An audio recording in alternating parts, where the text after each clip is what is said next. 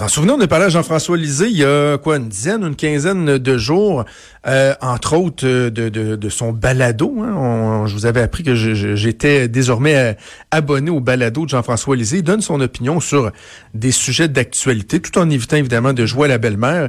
Et là, il s'est il s'est exprimé concernant le, le, Conseil général de la Coalition Avenir Québec qui s'est tenu le week-end dernier à Montréal. Je me suis dit, tiens, on pourrait en parler. Il y a des positions qui sont intéressantes. Pas sûr qu'on s'entend surtout. On va aller le rejoindre. Il est en ligne. Bon midi, Monsieur Lisée. Bon midi, Jonathan.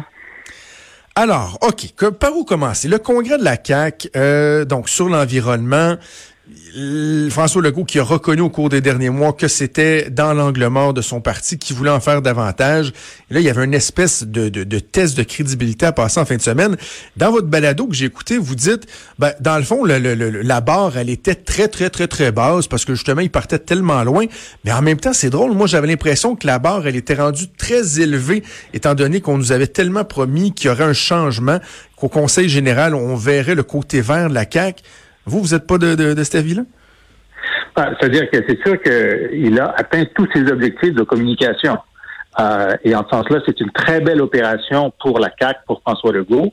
Ce qui l'a énormément aidé, c'est que les deux euh, tiers crédibles, les deux juges qui étaient euh, Dominique Champagne et l'écologiste Carole Méran, Carole Méran, ont donné une note de A à à M. Legault, ce qui était quand même extraordinaire, parce que si on compare son discours à des discours euh, faits sur le même sujet par euh, Philippe Couillard, il n'y a pas beaucoup de différence. Pas beaucoup de différence. Et en fait, si on compare son plan sur l'électrification à celui présenté par la première ministre Pauline Marois il y a six ans, il est très, très loin en dessous de ça. Alors donc, euh, Champagne et Méran l'ont beaucoup aidé à passer le cap. Mais ce que je dis, c'est qu'il y a deux choses qui, sont un peu passées inaperçues dans son discours. D'abord, il introduit quelque chose de complètement nouveau sur la façon dont on devrait calculer la réduction des gaz à effet de serre au Québec. Et deuxièmement, le fait que c'est pas là-dessus qu'on va le juger et que d'après moi, qu'on en discutera, lorsqu'arrivera 2022, son bilan environnemental sera très négatif. On peut déjà le prévoir. Mais les hommes, un des, éléments que vous lui reprochez, c'est d'avoir déjà annoncé que il pensait pas être capable de, d'atteindre les objectifs de réduction de GES qui avaient été fixés, alors que tous les rapports d'étape démontrent que c'est utopique de penser que le Québec pourrait atteindre ces objectifs-là, parce que bien que les libéraux se targuent d'en avoir fait beaucoup, finalement, on se rend compte que nos émissions de GS, entre autres avec la, la, la, cimenterie mécaniste en Gaspésie, qui avait été aussi appuyée par le, Parti québécois, ben, notre bilan, il est même moins bon. Là. on stagne, puis même on augmente un petit peu.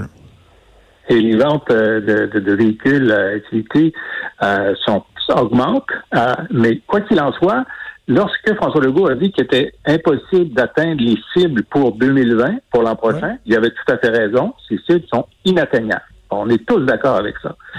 Mais il y, a des, cibles pour 2030. Et il a dit dans son discours qu'on allait atteindre les cibles pour 2030. C'est difficile à croire avec les mesures qu'il a annoncées, qui sont de bonnes mesures, de bon sens et toutes des bonnes idées, mais ça suffit pas à atteindre la cible pour 2030. Mais il a introduit un nouvel élément. Et il a dit, vous savez, il y a des gens qui pensent que tout ce qui compte, c'est ce qu'on fait au Québec. Alors que si on exporte aux États-Unis notre hydroélectricité et que ça réduit la pollution américaine, mm-hmm. ben ça devrait compter aussi. OK?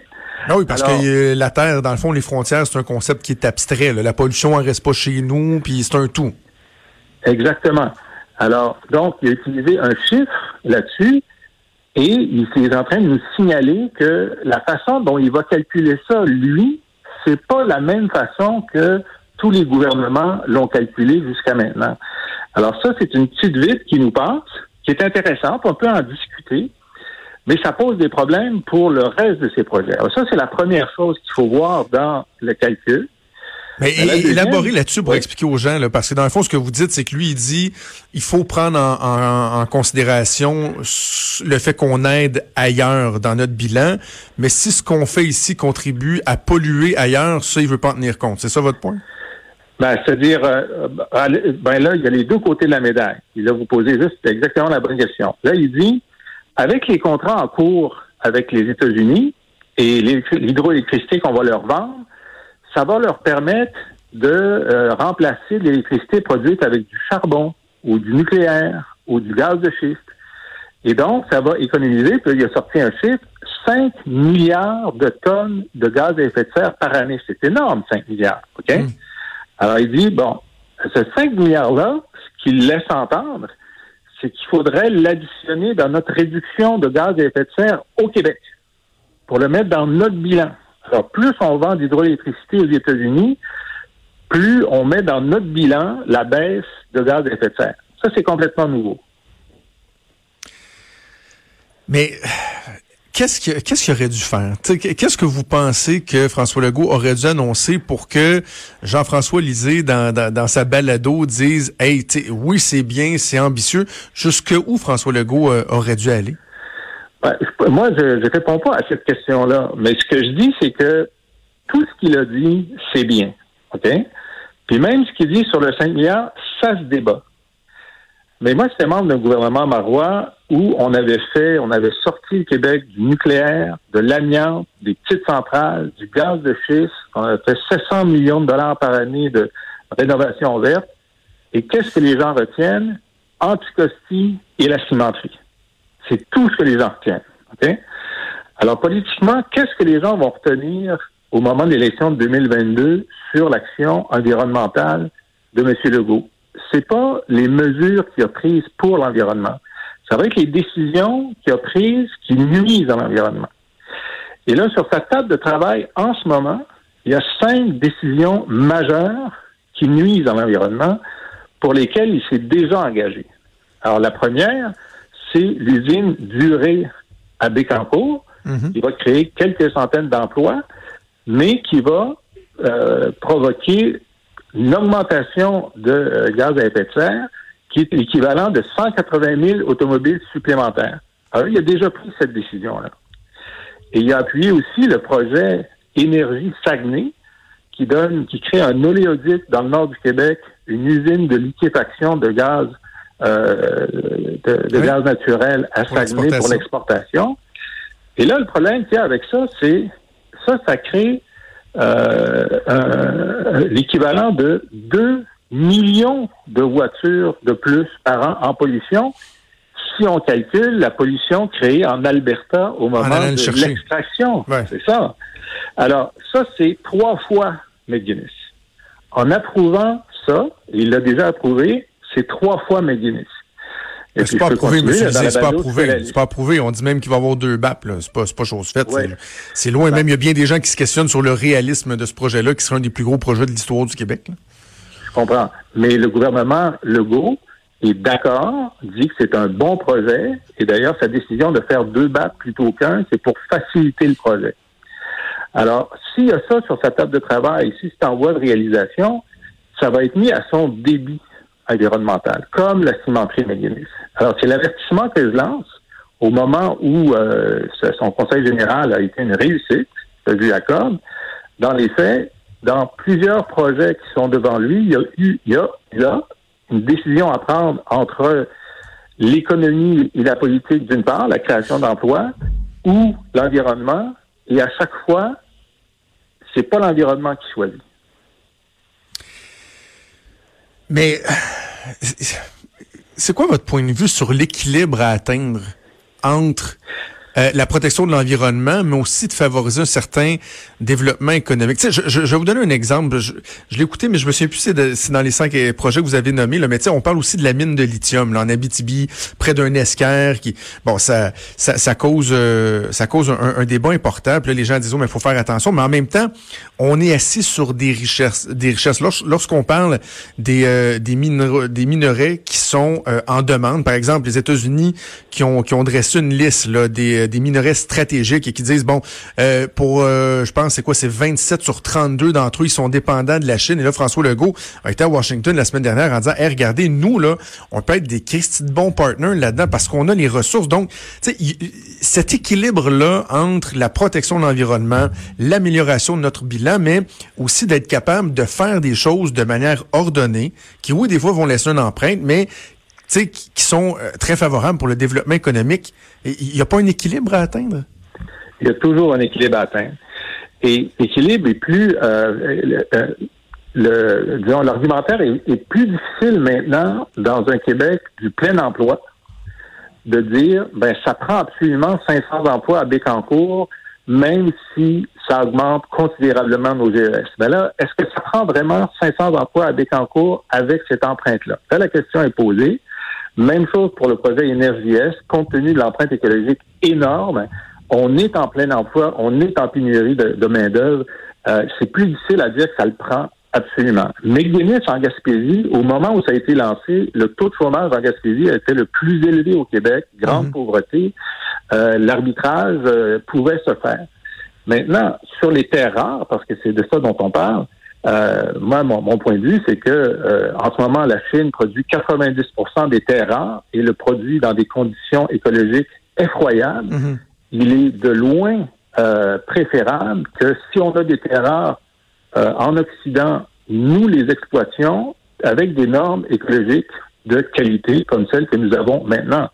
Ça, c'est pas du tout la même empreinte écologique parce que nous, on, on sait comment mitiguer les, les effets écologiques de ça. Alors ça, ce serait un gain net pour la planète que nous, on, on ait euh, nos propres mines de terre rare ici qu'on les exploite plutôt que de laisser les Chinois le faire tout seuls.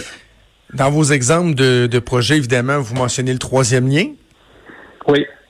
Alors, il va y avoir des, des moments où le gouvernement Legault va avoir des, des yeux au beurre noir. Hein. Euh, c'est sûr, euh, avec le projet de Bécancourt, ça va être un. Ensuite, avec le projet d'énergie de, de, Est. Avec euh, le troisième lien, c'est très clair, il n'existe à ce jour aucune étude qui démontre la nécessité d'un troisième lien strictement du point de vue de la réduction de la congestion de façon durable. Cet, voyons, cet examen n'existe pas. Et en fait, il y a eu euh, très récemment euh, cette étude origine-destination qui montrait qu'il n'y avait nulle part une masse critique pour le faire. Normalement, un gouvernement doit d'abord décider sur l'opportunité d'un projet. Ça, c'est répondre à la question, en a-t-on vraiment besoin? Le gouvernement Legault a décidé qu'il ne répondrait pas à cette question parce que c'est un engagement électoral. Mais lorsqu'il va soumettre son plan au BAP, le BAP va le dire que non seulement ça répond à aucune demande justifiée, mais qu'en plus, euh, euh, l'impact environnemental va être nécessairement négatif.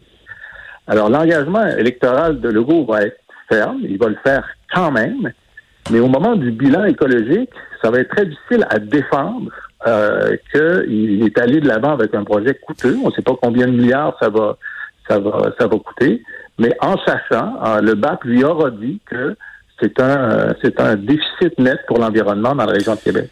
Je, je veux pas m'obstiner avec vous sur euh, la pertinence ou non de le faire, là, parce que je le, je le fais assez souvent, entre autres avec euh, Caro, euh, Caroline Saint-Hilaire, elle ajoute, mais il y a des, des, des, études qui démontrent le coût de la congestion quand même dans l'Est de, de, Québec. Il y a tout l'aspect économique, le coût d'opportunité.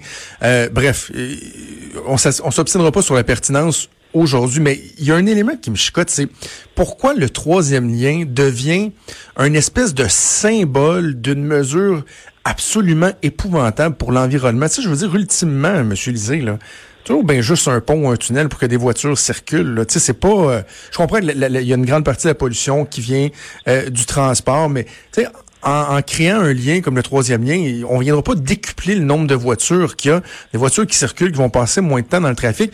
Je m'explique mal pourquoi c'est tant devenu un symbole de quelque chose de donc bien épouvantable au niveau de l'environnement. Des ponts, des routes, il s'en est construit, il va encore s'en construire et ce n'est qu'un autre élément de trois kilomètres.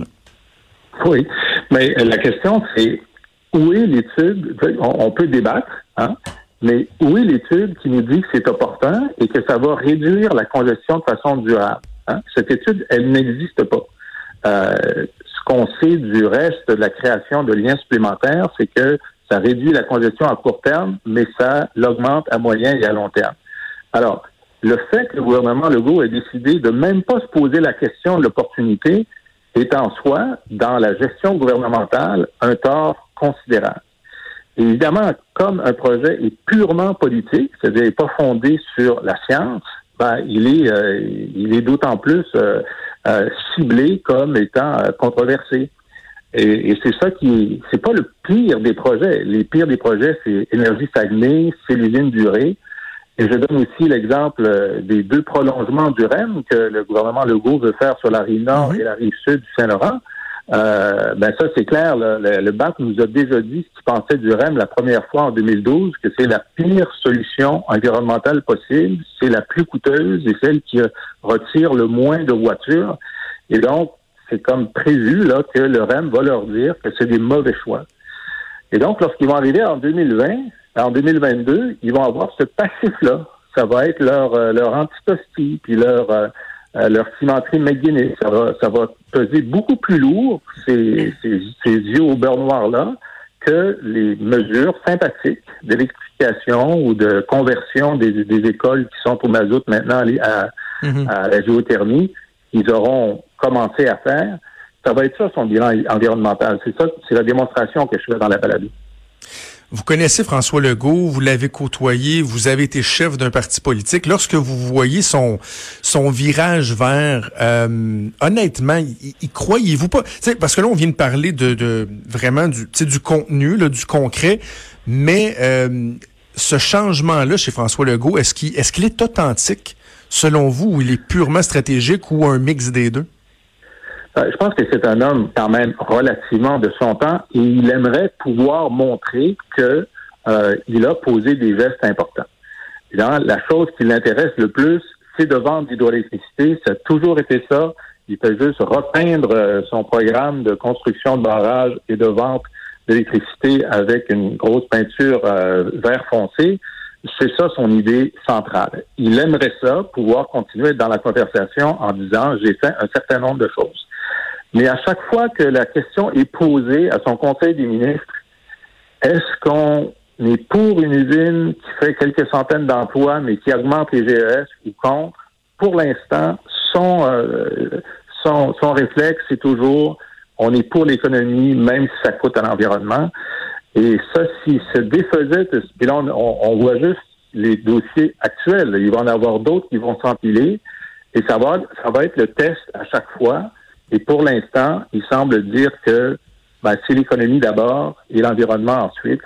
Euh, c'est sa façon, euh, c'est son univers mental, il, est là-dessus.